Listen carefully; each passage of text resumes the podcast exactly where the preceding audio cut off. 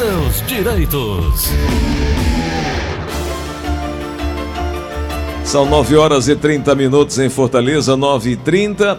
Quarta-feira, você já sabe, já conhece nossa agenda. É hora de falarmos sobre direito previdenciário. Doutora Ana Flávia, bom dia. Bom dia, Gleuton. Bom dia, ouvintes da Verdinha. Tudo bom, Gleuton? Tudo bem, doutora. Doutora, foi publicado hoje no Diário Oficial da União uma portaria que prorroga o calendário de prova de vida até agosto do ano que vem. Os prazos para 2021 seguem os mesmos e é importante que a pessoa fique atenta para realizar a prova de vida seguindo esse calendário, né, doutora? É, Gleudson, porque é, essa notícia é interessante. Eu não sei se você já tinha se perguntado, Gleudson, quando a gente falava de prova de vida, mas eu já tinha. Porque no calendário ele dizia: quem teve que fazer prova de vida até março e abril de 2021 teria que fazer em dezembro de 2021. Pois é.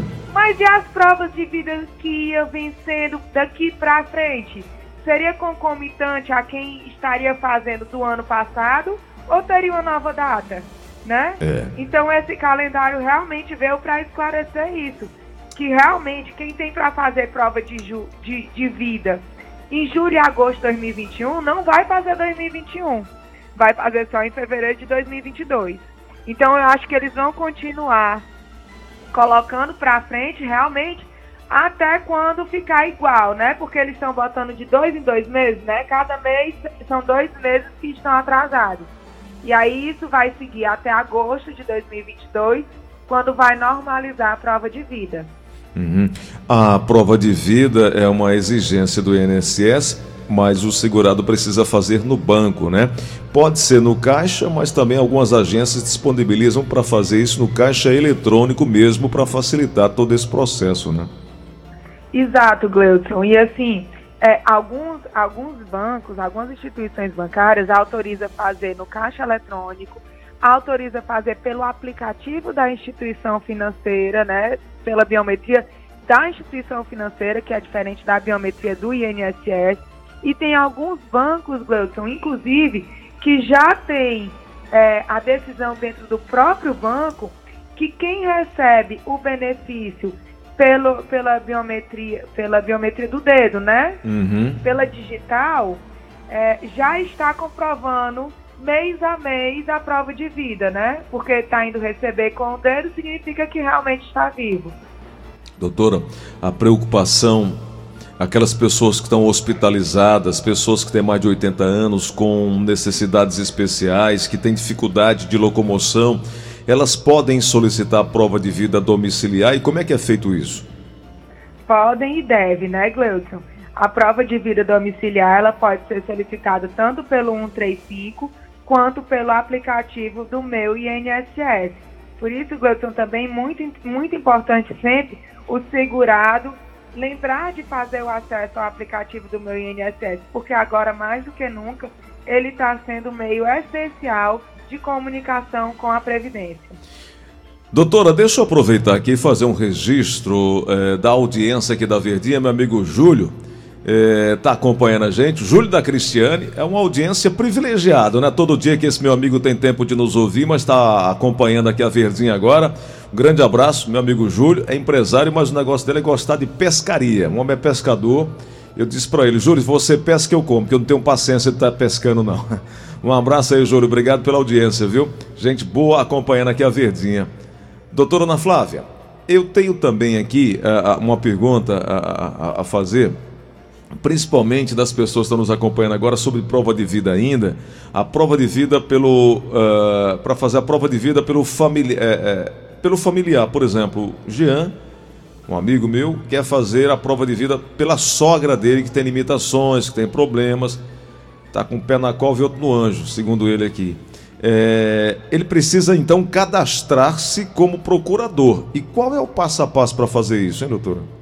Exato, Gilson. Precisa realmente ter uma procuração, né, no nome da pessoa que está acamada ou impossibilitada de ir à agência. E essa procuração vale pelo período de um ano, tá?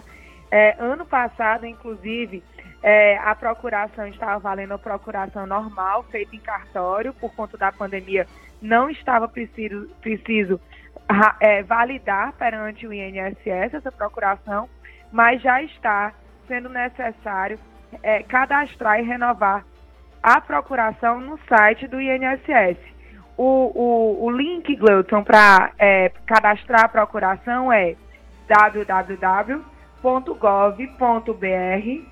barra pt-br barra serviços barra cadastrar traço ou renovar ou procuração. Então, é bem. É, quem, quem recebe benefício por procuração, que também pode fazer a prova de vida através do procurador, sempre lembrar que a procuração tem a validade de um ano. Doutora, quem perdeu o prazo para a prova de vida tem jeito para não ter o benefício suspenso? Gleuton, se esse prazo foi perdido pelo período de seis meses, a, a, a ida ao banco pagador do benefício para provar que está vivo reativa automaticamente o benefício, tá? Então, se for dentro do prazo de seis meses, só a realização da prova de vida automaticamente gera é, a, a, reativação do benefício. Se passar desse período, né, se for mais de seis meses, o benefício vai ser cessado em vez de suspenso e vai ser necessário que o segurado entre no aplicativo Meu INSS para solicitar a reativação do mesmo. Doutora. Então, ah. se for dentro do prazo de seis meses, basta ir na instituição financeira que recebe o benefício fazer a prova de vida e ele é para ser reativado automaticamente, o pagamento será liberado na mesma hora. Se passar dos seis meses e o benefício chegar a ser cessado, tem que solicitar a reativação junto ao meu INSS. Doutora, eu tenho uma preocupação muito grande. É, quase que diariamente a gente mostra ah, na TV, comenta aqui na rádio, a quantidade de golpistas é, fazendo uma série de ações aí a nível de Brasil. Agora os golpistas estão se aproveitando das revisões do INSS, é, que alguns benefícios eles falam, olha, você precisa fazer a revisão. E tudo isso é para tentar obter os dados pessoais desses beneficiários. As abordagens ocorrem por carta, por e-mail, por telefonema, mensagem de celular. Eles estão diversificando a forma de abordagem dos beneficiários. Como é que o, quem está nos ouvindo agora pode evitar de cair nesse tipo de golpe e, e, e ficar mais atento? O que é que a gente pode trazer de orientação para essas pessoas, doutora? A primeira orientação é a mais simples de todas, Gleuton. O INSS realmente faz essas revisões no sentido de atualização, inclusive do banco de dados, de ver se tem segurado recebendo benefício indevidamente. Então, o INSS manda comunicação informando que o segurado vai ter que apresentar documentos. Quando o INSS informa isso, ele não pede documentos por e-mail ou por mensagem ou por, ou por WhatsApp, certo? Como é que o segurado apresenta documentos no INSS? Ele tem que entrar no aplicativo do meu INSS ou no site ou agendar através do 135 uma ida à agência para levar presencialmente os documentos. Então, nunca vai acontecer do INSS entrar em contato com o segurado pedindo, olha, me mande a identidade, CPF, comprovante de endereço para atualizar seus dados cadastrais, pode mandar aqui mesmo pelo WhatsApp ou pela mensagem de texto. Isso não acontece. O INSS manda carta informando que o segurado tem que apresentar alguma documentação, mas essa documentação não é enviada em resposta à mensagem. Essa documentação tem que ser enviada pelos canais de comunicação com o INSS, que é através da agência, que hoje em dia ainda está precisando de agendamento através do 135, ou através do aplicativo Meu INSS. Pois é, isso é importante demais as pessoas ficarem atentas a todas essas informações. Doutora, amanhã é, eu queria falar sobre uh, os MEI, né? Uh, o microempresário individual, que agora vai poder pagar o INSS aquele período que está atrasado, tem informações para inclusive facilitar esse, uh, o pagamento dessas, desses meses atrasados, até anos, né? é, que são essenciais para evitar problemas na hora de pedir um benefício previdenciário. Vamos, vamos trazer esse assunto para amanhã e abrir espaço agora para os nossos ouvintes, doutora? Com certeza. Bom, é, 3261-1233, 3261-1333. Doutora Ana Flávia, sou Maria de Groaíras, quero pagar o INSS por conta própria. Posso comprar o carnê em uma lotérica e ficar pagando ou preciso primeiro ir ao prédio do INSS para fazer o cadastro? Tem que fazer o cadastro, né, doutora? É, quem não tem um número de identificação do trabalhador, Gleuton, que é o NIT, né? Mas tem um detalhe, Realmente... doutora, tem um detalhe, desculpa, é que aqui na, na mensagem ela continua dizendo o seguinte: tenho quatro anos de carteira assinada. Então, ela já e tem. quero continuar segurada. Então, eh, eh, se ela já paga como trabalhadora, né? Não tem necessidade. Se ela, se ela já tem a, a, Ela já foi funcionária, né? Ela já foi empregada, ela já tem inscrição junto ao INSS. É. Então e... ela pode sim é, retomar o pagamento.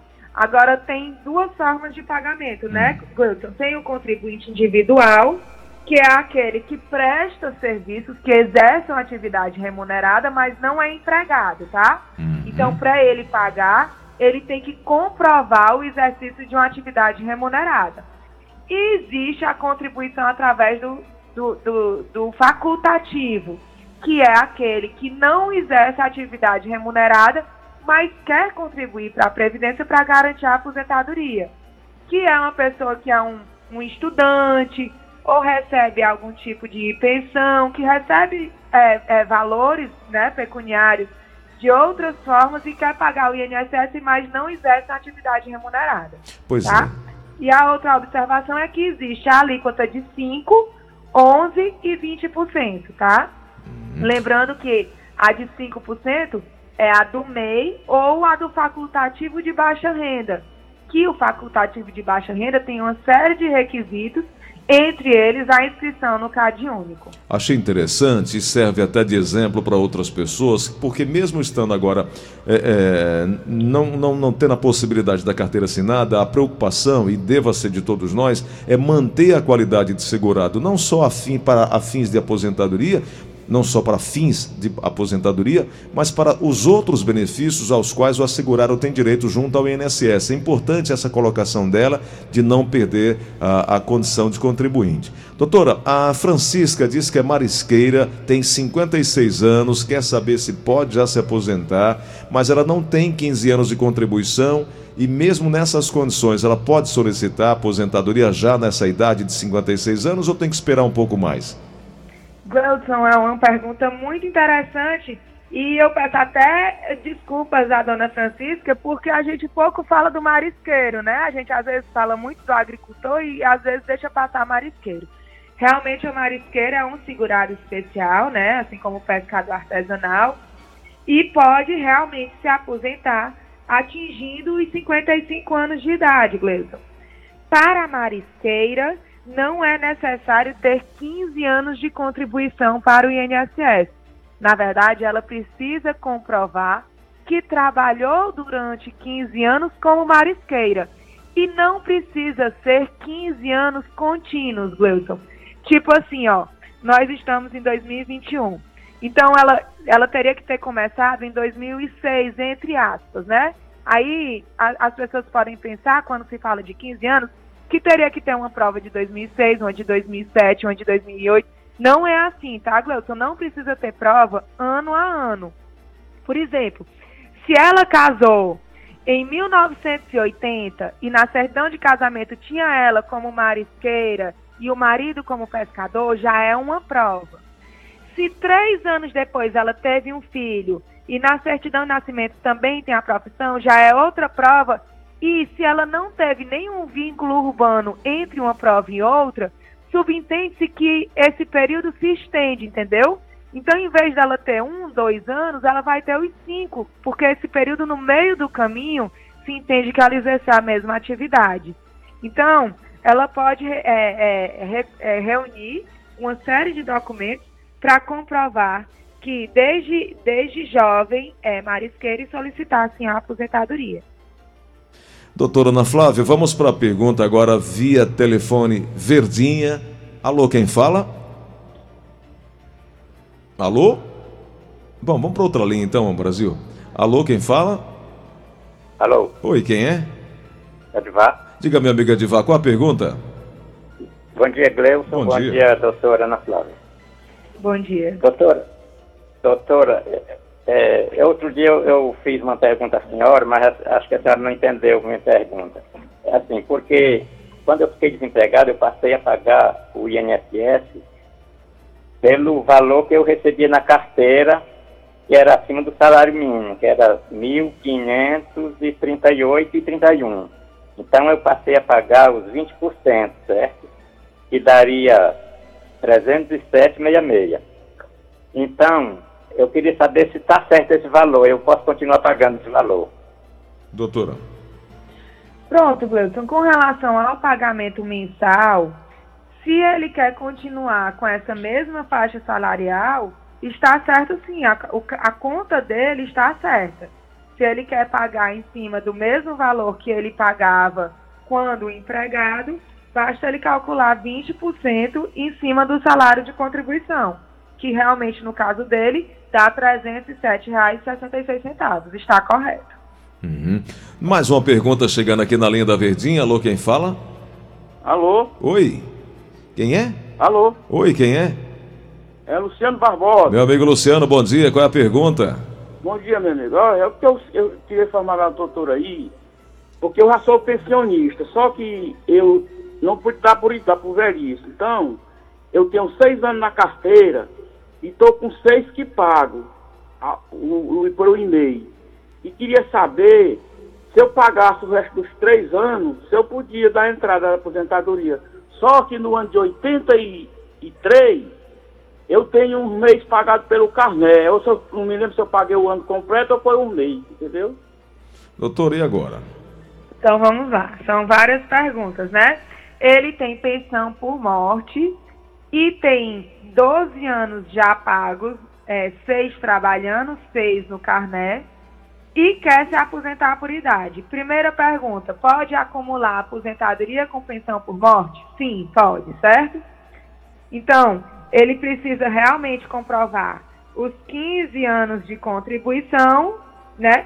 E quando chegar aos 65 anos de idade, ele poderá solicitar aposentadoria por idade. Se for negado pelo INSS, ele pode procurar a justiça porque ele pode sim receber os dois benefícios. Perfeito. Aqui no WhatsApp da Verdinha, 3261-1233, 3261-1333 são os fixos. O nosso WhatsApp é o 98887-1306. Bom dia, doutora. Bom dia, Gleidson Rosa. Bom dia. Aqui é Rita de Cássia, aqui do Eusébio. Doutora, eu queria saber. Eu vi na internet se- que o 14º salário dos aposentados foi aprovado. Queria saber se você sabe de alguma coisa. Já falamos isso, né, doutora? Beijos. É, 14 salário ainda não tem aprovação, não, infelizmente. É. Vamos aqui na linha da Verdinha. Alô, quem fala? Isso. Alô? Alô, Oi, quem é? é Maria José. Diga, Maria, qual a pergunta? Maria Ju- Olha, eu tenho 63, eu tenho 12 anos de INSS pago. Eu gostaria de saber quando é que eu vou me aposentar. Doutora? Ela tem 63 anos de idade, 12 anos de INSS pago, não é isso? Uhum. Para ela se aposentar, ela precisa completar os 15 anos de pagamento do INSS. Então, daqui a três anos, se ela continuar pagando mês a mês, mês a mês, Gleuton, não é pegar um carnê e pagar três, o valor de três anos de uma vez, não. Ela ficar pagando mês a mês, quando ela completar 15 anos de contribuição, ela poderá se aposentar. Perfeito. Me chamo Maria Cândido. Gostaria de saber se já foi votado no STF sobre a revisão da aposentadoria da vida toda. Está em processo ainda, né, doutora? Na verdade, Gleudson, o STF entrou em recesso, né? Vai voltar em agosto, deve voltar em agosto já com o voto do ministro Alexandre de Moraes, que foi quem pediu vistas, né? Atualmente Isso. o tema é 1102 para a votação empatada em 5 a 5. Então, o ministro Alexandre de Moraes vai votar para decidir se os aposentados vão ter direito à revisão ou não. Entendi. Tem uma pergunta chegando aqui no WhatsApp da Verdinha. Leison Rosa, eu vou lá que tá Porque semana passada eu mandei um áudio pra tu sabendo que eu transformei o piso, eu tenho que receber todinho que tá lá, sabe? Tá, tá ruim a ligação, vamos refazer aí o, o, contato e a gente faz a pergunta. Doutora Ana Flávia. É, mas ele queria saber de PIS, né, Gleison? Isso, é trabalho. Com... É. Doutora Ana Flávia, sobre a aposentadoria da profissão de professora, tenho 57 anos e 25 de contribuição. Estou próximo de me aposentar? O ouvinte está perguntando aqui. É, a aposentadoria do professor, Gleuton, é uma aposentadoria é, considerada especial também, porque ela tem o direito realmente é, a, a, a, aposentadoria com 25 anos, né? Sendo qual é a diferença dela para quem trabalha na insalubridade? A do professor tem a incidência do fator previdenciário, tá? Então é a diferença no cálculo. Com relação à aposentadoria do professor, tem algumas regras de transição pós-reforma da Previdência, né? Então, a primeira pergunta para a ouvinte é se ela completou os 25 anos como professora antes de 13 de novembro de 2019 para ter o direito adquirido à aposentadoria. Se não houve isso, ela pode entrar na regra de transição dos pontos que em 2021 houve aumento da pontuação, passando para 83 pontos mulher, 93 pontos homem, né, sendo 51 anos de idade para a mulher, no caso dela, e 25 anos de magistério, somando um total de 83. Ou então a idade mínima progressiva, né, que também foi alterada em 2021, mulher passou de 51 anos e meio para 52 tendo que ser comprovado 25 anos de magistério. Então, em uma dessas duas hipóteses, ela poderá se aposentar. Doutora, nós falamos agora há pouco sobre prova de vida. A nossa ouvinte pergunta o seguinte: ela ela não completou ainda um ano da prova de vida é, que fez no ano passado ela já pode voltar ou espera completar um ano para poder fazer essa prova de vida? Espera completar um ano. Conta quando é que ela completa um ano e vê no calendário, Gleuton. Tá. Vou mandar até o link do calendário da prova de vida para a linha, para se algum ouvinte tiver dúvida, ela poder passar a informação, tá certo? Tá, tranquilo. Para fechar, doutora, mais uma pergunta chegando aqui na linha da Verdinha, o 3261 1233.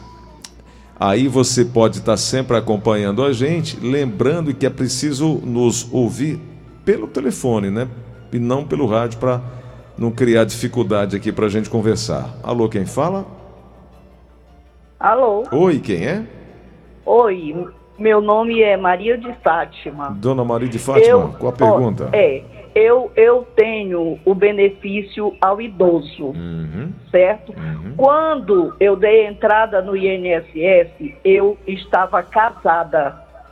Só que eu já consegui o divórcio em dezembro do ano passado. O meu nome, meu sobrenome de, de casada está no processo de benefício. Eu quero saber se eu trocando o número, da, o, o nome da minha identidade para solteira, o, o que é que pode acontecer? O INSS pode passar, passar um mês ou dois meses sem me pagar para poder colocar o meu nome de solteira no processo dele.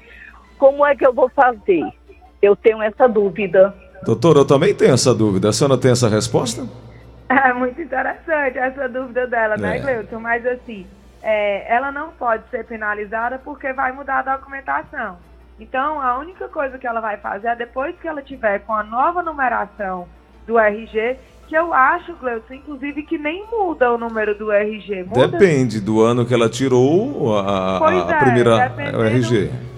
Eu acho, doutora. Não muda porque eu já tirei a segunda via e veio a mesma numeração. Pois é, depende. A senhora não é de 38, 36, 34, a senhora não é desse ano, né? A senhora é mais recente. Então, a numeração mais recente está tudo em ordem. Agora, para quem é um pouco mais experiente, que é o caso da, da, da nossa ouvinte aí, aí eu uh, até digo assim: será que vale a pena toda essa burocracia, todo esse problema para tirar o nome lá do ex-companheiro?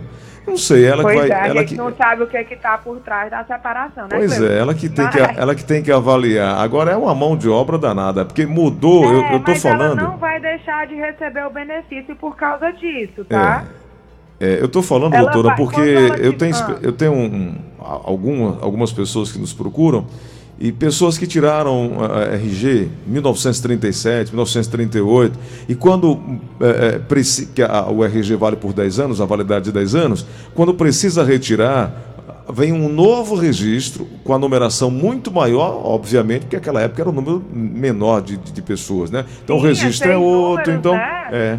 Então o número agora é diferente, então vai ter que mudar, será todo um processo que é o que eu pergunto, será que vale a pena? Obviamente é questão, uma questão de foro íntimo, né? Mas é. Eu, como sou muito preguiçosa para essas coisas, detesto ficar marchando de graça, Cleiton. Quando eu me casei, mantive meu nome para não ter que mudar identidade, passaporte. É tudo, é, né? CPF.